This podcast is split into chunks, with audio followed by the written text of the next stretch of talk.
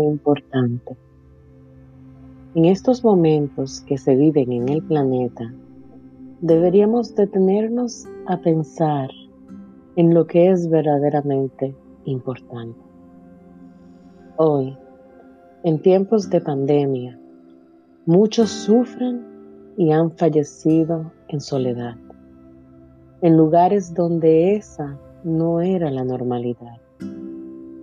Porque debemos recordar que con pandemia y calamidad, millones conviven en el mundo. Confinados en nuestros países, en nuestras ciudades, en nuestras casas, nos asombramos con lo poco que podemos vivir y la acumulación sin sentido que nos rodea.